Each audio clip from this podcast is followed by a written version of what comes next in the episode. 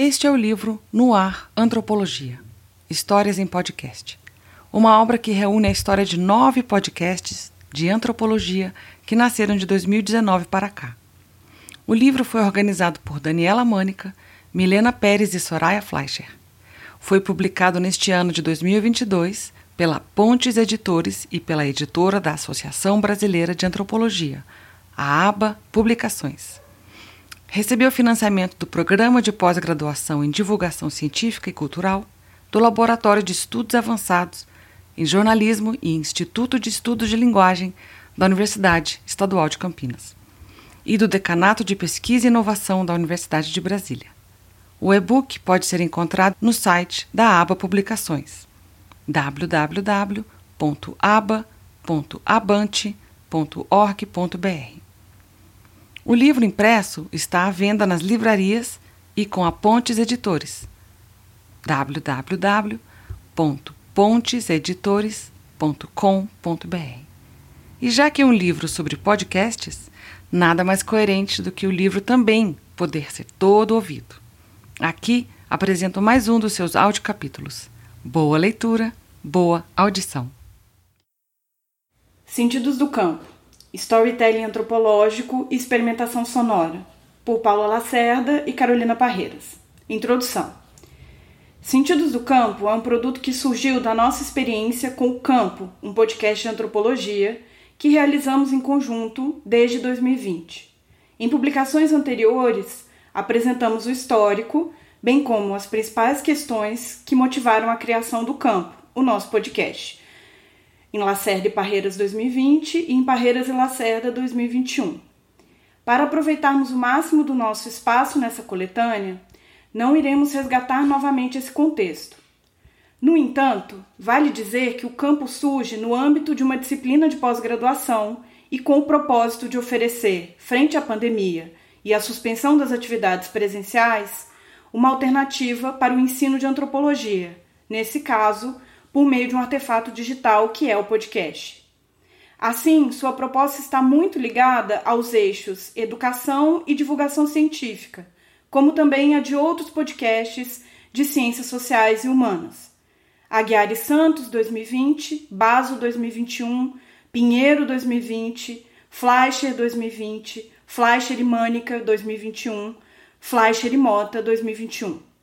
No nosso caso, mesmo depois de desvinculado de uma disciplina formal, ainda nos concentramos na apresentação de autores e de suas obras, contando também com um grupo de estudos para discussão das obras e prévio ao podcast.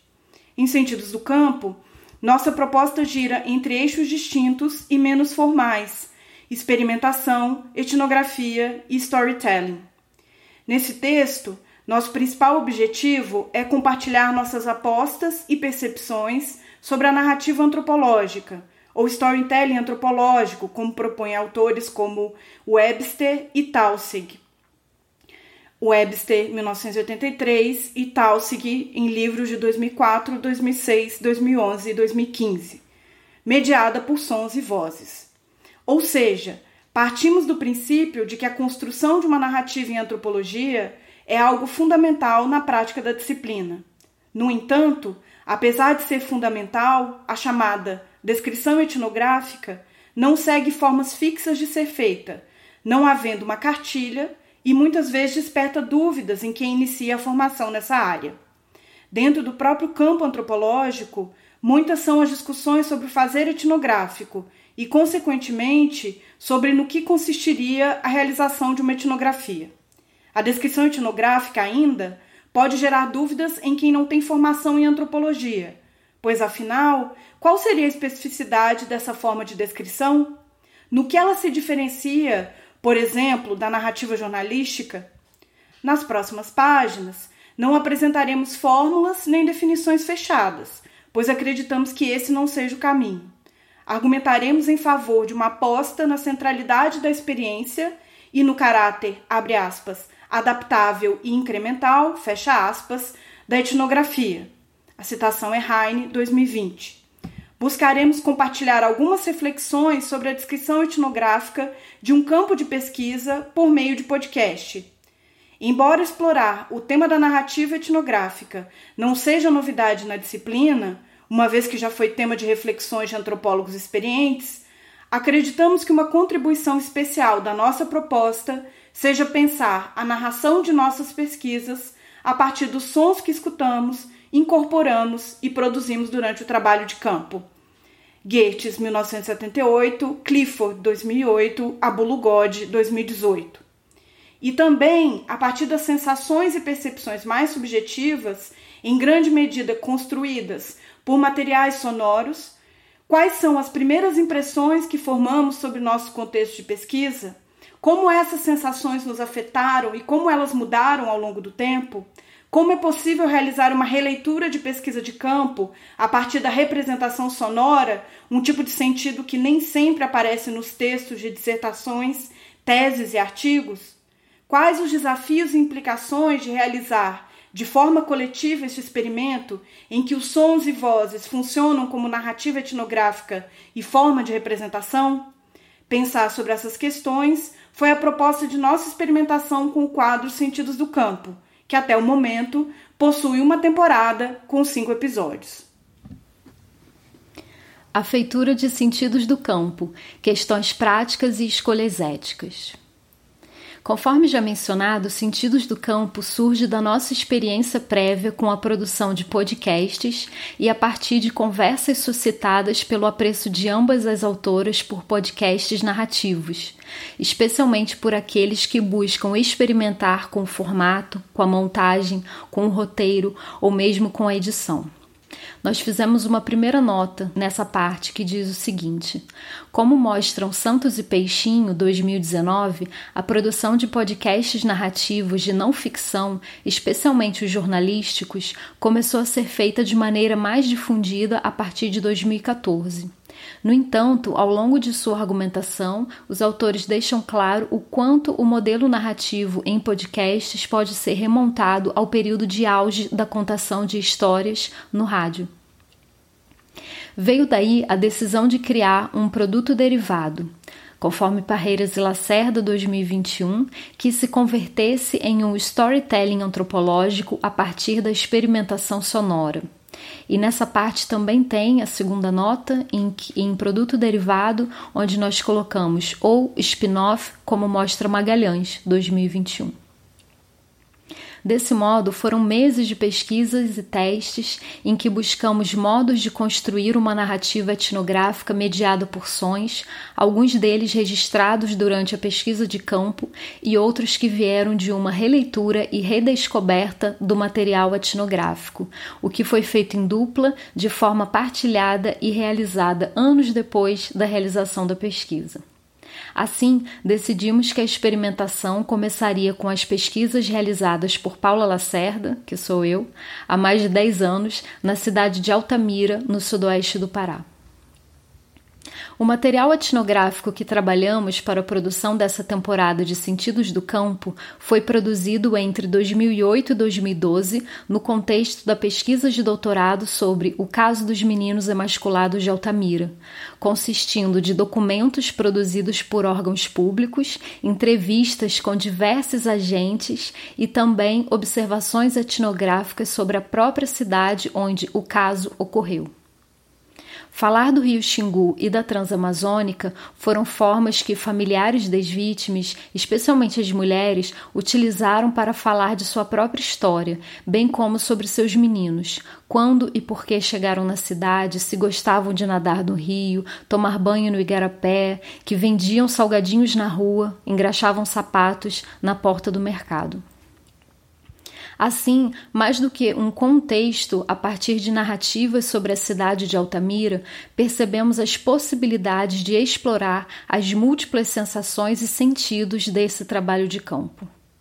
Desejamos enfatizar as formas como essas sensações não são elementos marginais à pesquisa, mas revelam aspectos importantes sobre as percepções das pessoas interlocutores da pesquisadora e, por isso, conduzem a própria investigação.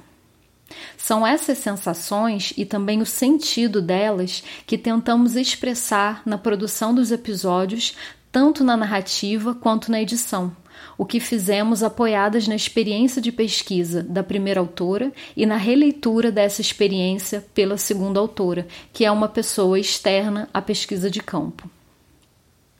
Como se vê, para a produção de sentidos do campo, desenvolvemos outras estratégias de produção e pesquisa, algo diferente da experiência que já havíamos acumulado com a produção do campo.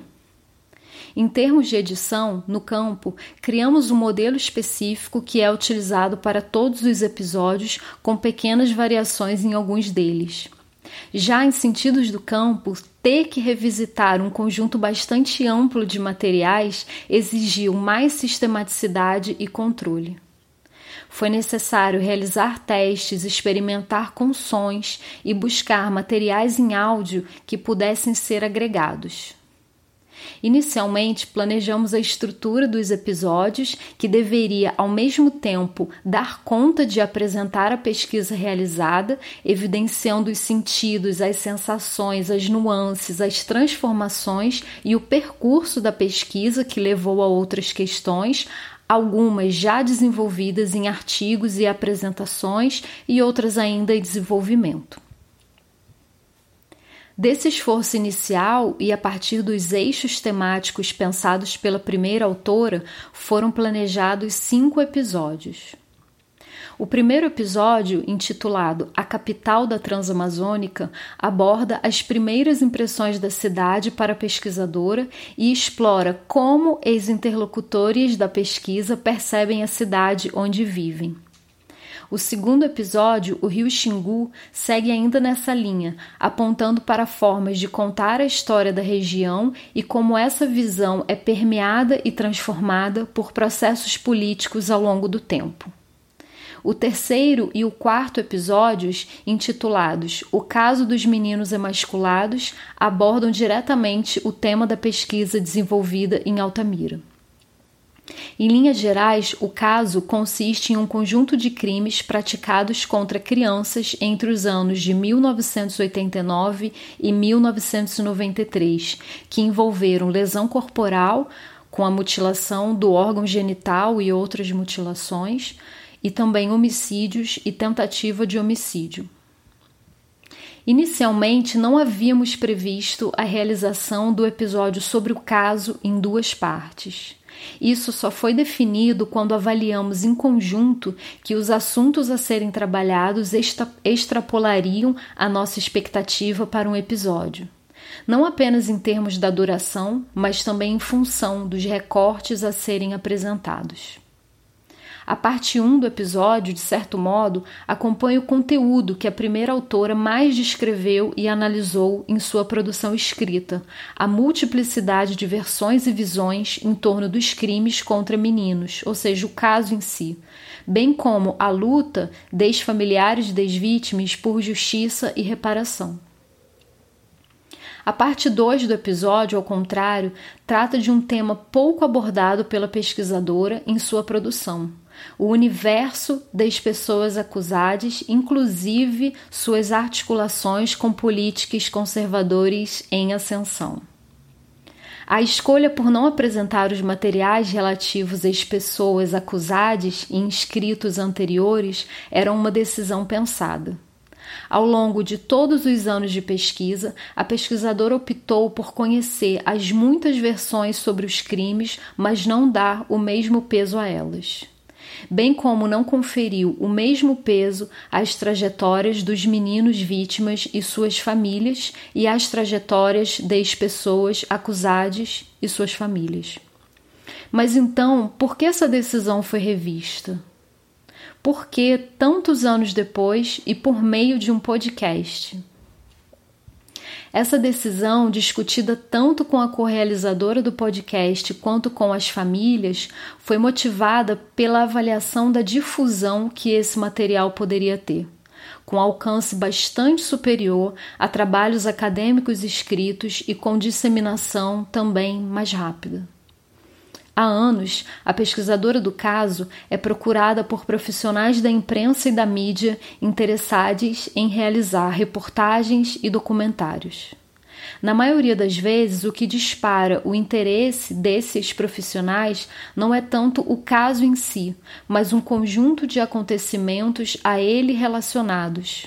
A prisão de alguns dos condenados, mesmo quando supostamente há um réu confesso, acusado de ser um serial killer.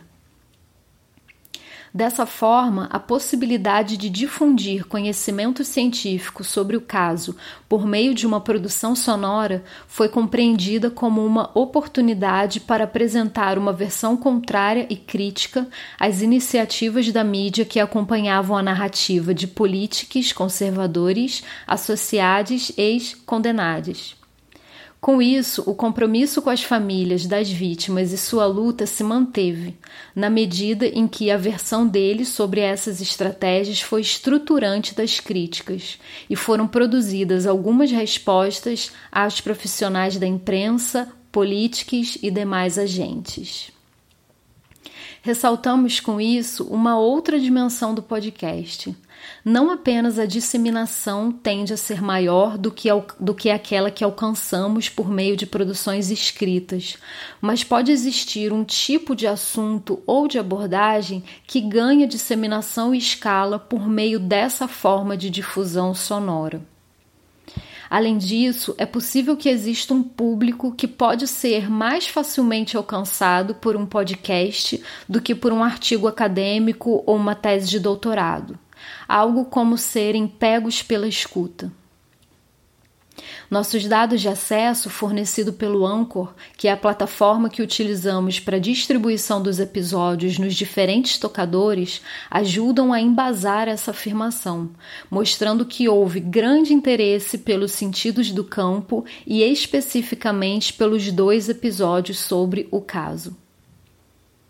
O episódio seguinte trata sobre a vida cotidiana de mulheres nos reassentamentos urbanos coletivos. Os RUCs, como são também conhecidos, são novos bairros criados no contexto das transformações urbanas em Altamira.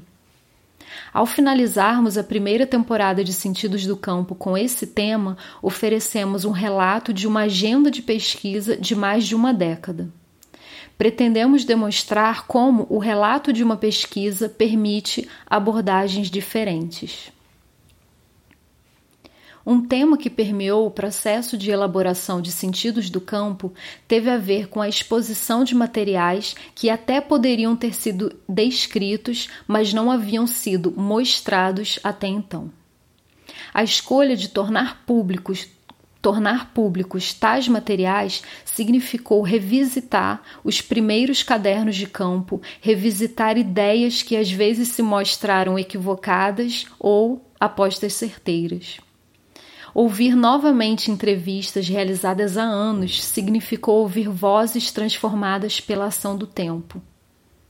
Além das vozes que revelam a passagem do tempo, sons de trânsito, de passarinho, de animais domésticos fizeram lembrar onde cada entrevista ocorreu: numa casa perto da beira da estrada, num sítio, numa casa na cidade, numa ONG. Bem como se havia privacidade durante a realização da entrevista, ou, ao contrário, se o assunto era tratado publicamente na frente de outros adultos e até mesmo crianças. Nessa altura do texto, nós incluímos uma foto e a legenda é a seguinte: a legenda é descrição, né? Local onde a primeira autora realizou boa parte do trabalho de campo e algumas entrevistas. Quintal de Dona Rosa Pessoa, em Altamira. A foto foi postada no Facebook em 9 de maio de 2010 e é extraída para integrar esse artigo em 27 de setembro de 2021. E a descrição é a seguinte: um quintal com chão de cimento, plantas e árvores, um banco de madeira estilo namoradeira, com um cachorro deitado, uma cadeira macarrão na cor roxa e um repelente de mosquitos. A autoria minha, Paula Lacerda. A etapa seguinte do processo de produção consiste na escrita do roteiro. Essa função cabe à primeira autora, uma vez que suas experiências de campo configuram um material base para os episódios. A segunda autora ajuda no processo de elaboração do roteiro, pensando inserções do material já consultado, edições, recortes. Fechado o roteiro, ele é gravado pela primeira autora, que é a narradora, e compartilhado entre as autoras. Em vários episódios, convidamos colegas para realizarem a leitura de alguns trechos, apostando na diversidade de vozes.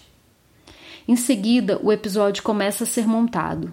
A extração de todos os áudios que serão incorporados, alguns originalmente em vídeo, e nesses áudios a segunda autora não realiza nenhum tipo de edição, de forma a preservar suas características originais, inclusive imperfeições.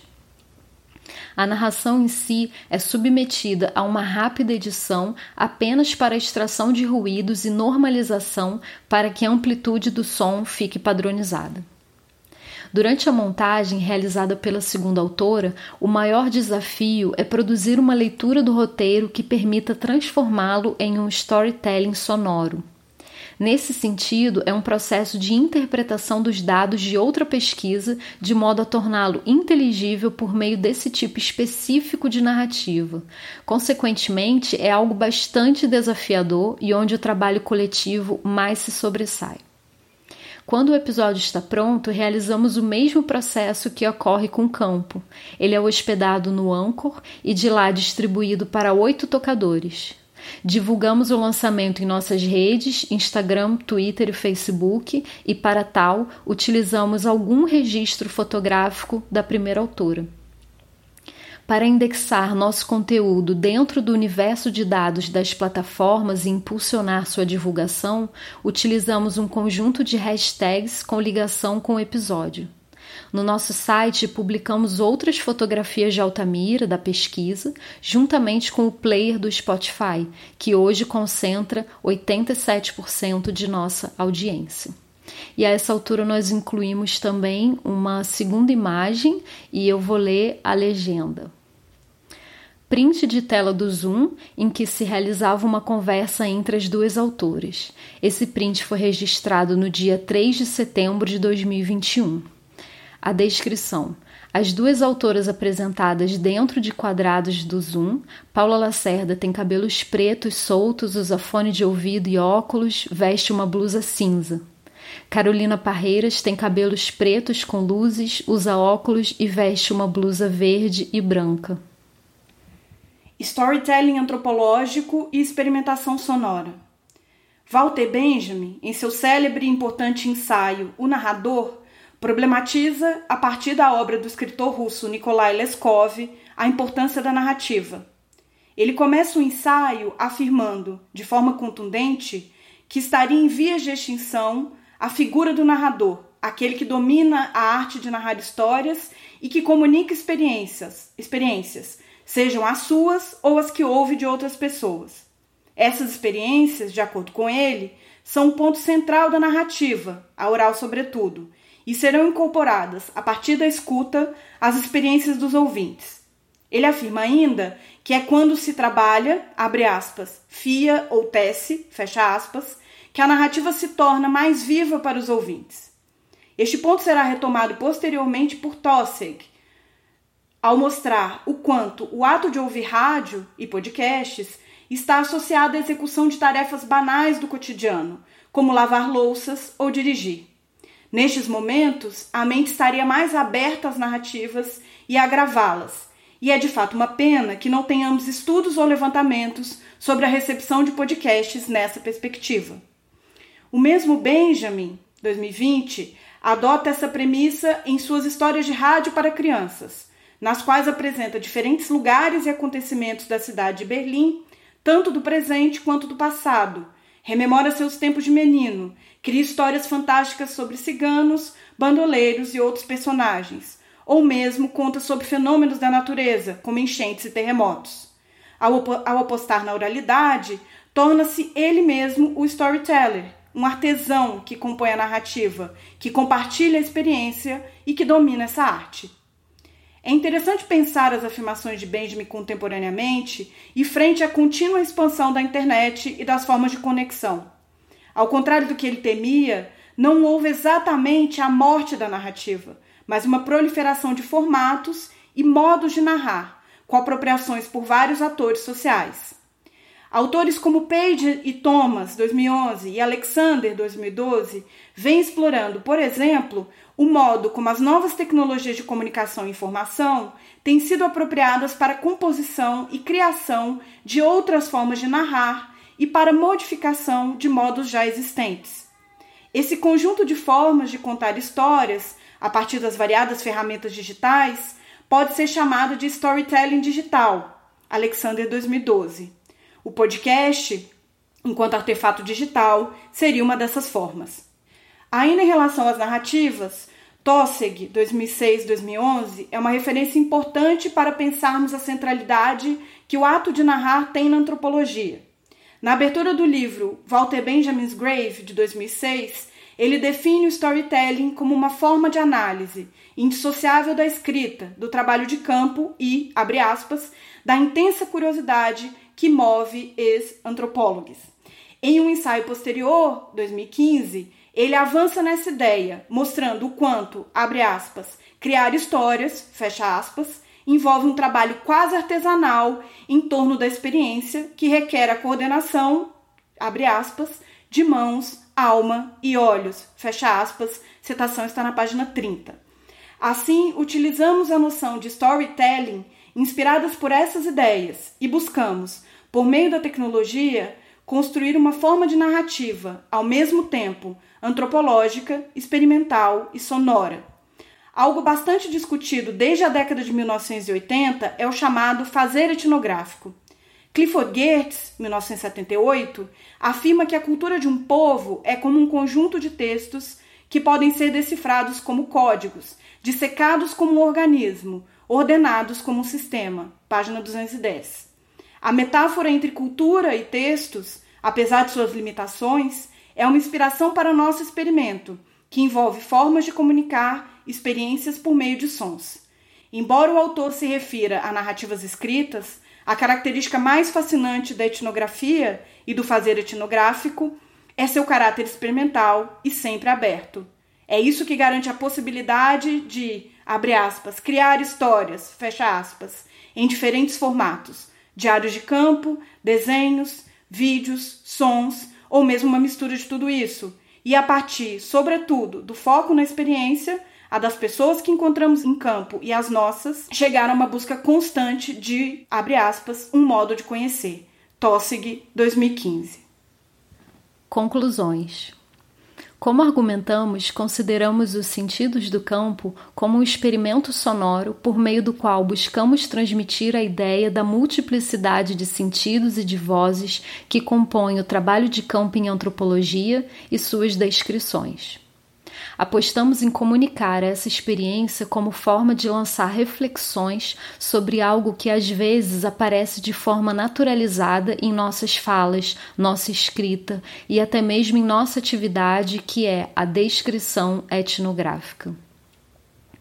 Associando narrativa antropológica e materiais de pesquisa em áudio e outros sons, nos sentimos encorajadas para falar sobre a pesquisa e a descrição como sendo algo em contínuo processo de construção, interpretação e montagem.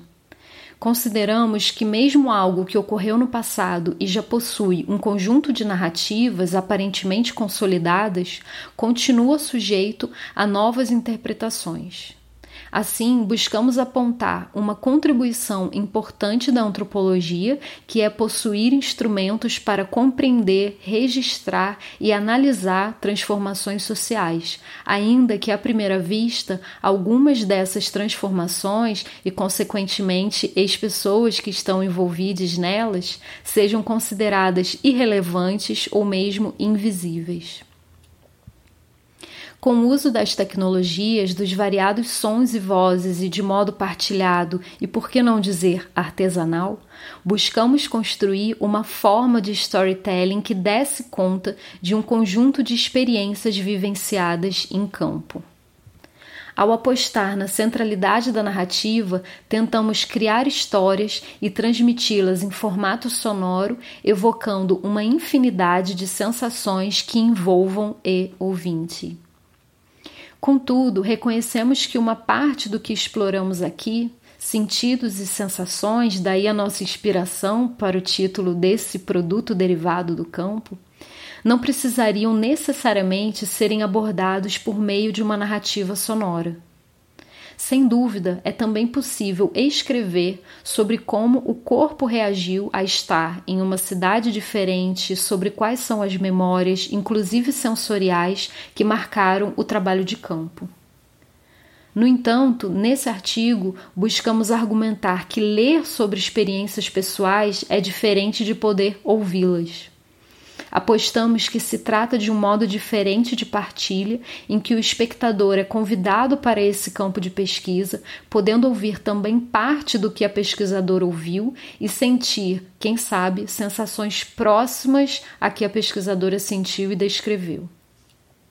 Com a escuta dos episódios, é possível ainda acessar a narrativa elaborada em conjunto pelas duas autoras, realizadas no momento da montagem.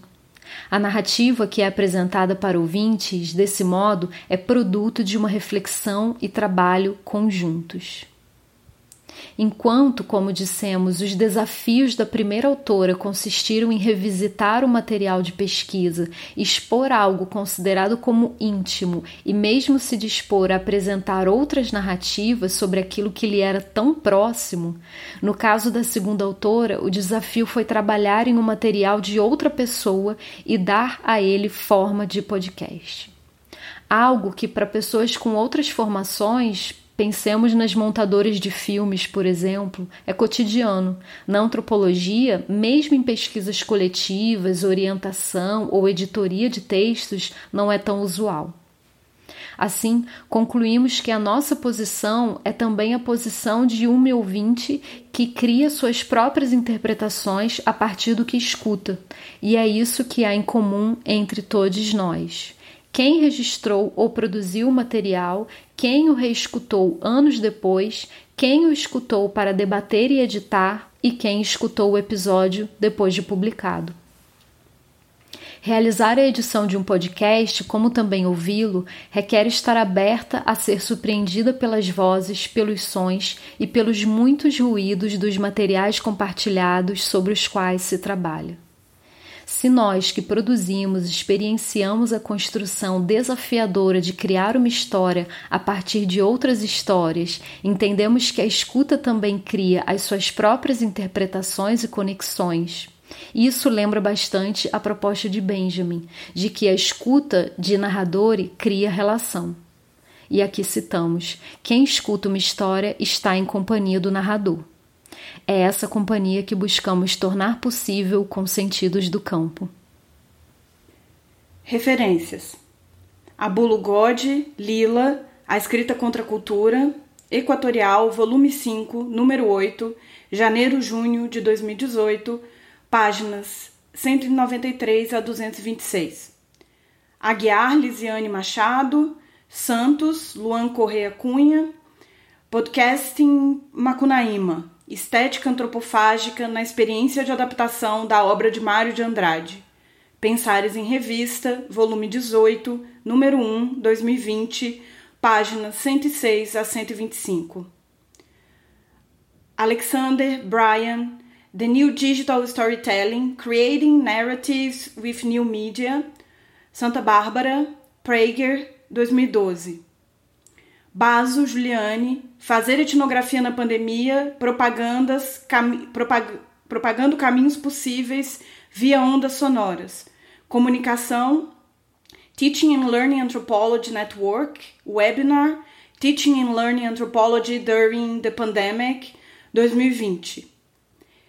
Benjamin Walter, o narrador, em Obras Escolhidas, Magia, Magia e Técnica, Arte e Política, são Paulo, Brasiliense, 1987. Benjamin Walter, A Hora das Crianças, Narrativas Radiofônicas, Rio de Janeiro, Nau Editora, 2020. Clifford James, A Experiência Etnográfica, Rio de Janeiro, editora da UFRJ, 2008. Fleischer, Soraya, Professoras usam o podcast para divulgar antropologia, Entrevista, 2020. Fleischer, Soraya, Mânica, Daniela, Tonelli, ativando a escuta em tempos pandêmicos em Grossi e Toniol, organizadores, Cientistas Sociais e Coronavírus, Florianópolis, Tribo da Ilha, 2020, páginas 47 a 51. Fleischer, Soraya, Mota, Júlia Couto, Mundaréu, um podcast de antropologia como uma ferramenta polivalente. Giz, Gesto, Imagem e Som, volume 6, número 1, 2021, páginas 1 a 21. Geertz, Clifford, A Interpretação das Culturas, Rio de Janeiro, Zahar, 1978. Hein, Christine, A Internet 3E, uma internet incorporada, corporificada e cotidiana, Cadernos de Campo, são Paulo, volume 29, número 2, 2021. Lacerda Paula Parreiras Carolina, podcast as a teaching learning tool in anthropology, Teaching Anthropology, a Journal of the Royal Anthropological Institute, disponível em link acesso em 27 de setembro de 2021. Lacerda Paula, Meninos de Altamira, Violência, Luta Política e Administração Pública, Rio de Janeiro, Garamond, 2015. Magalhães Milena da Silva, falando sobre vida renal, cronicidade, subjetividade e legitimação em um podcast de saúde, dissertação mestrado, Instituto de Medicina Social, Universidade do Estado do Rio de Janeiro, 2021.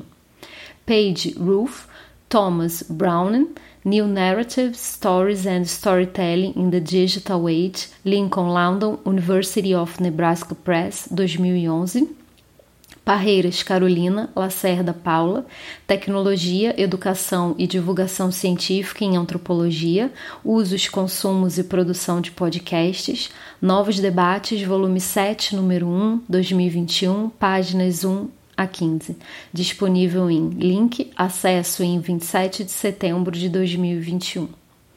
Pinheiro Patrícia, Freitas Camilo Ilmati, Malx Anatil, Saco Stefani, Machado Glauco Fernandes, Desconfinando Ideias, Reflexões sobre mídias digitais e a circulação do conhecimento antropológico a partir do podcast, Cadernos de Campo, volume 29, número 2, 2021, páginas 1 a 21, disponível em link, acesso 25 de abril de 2021.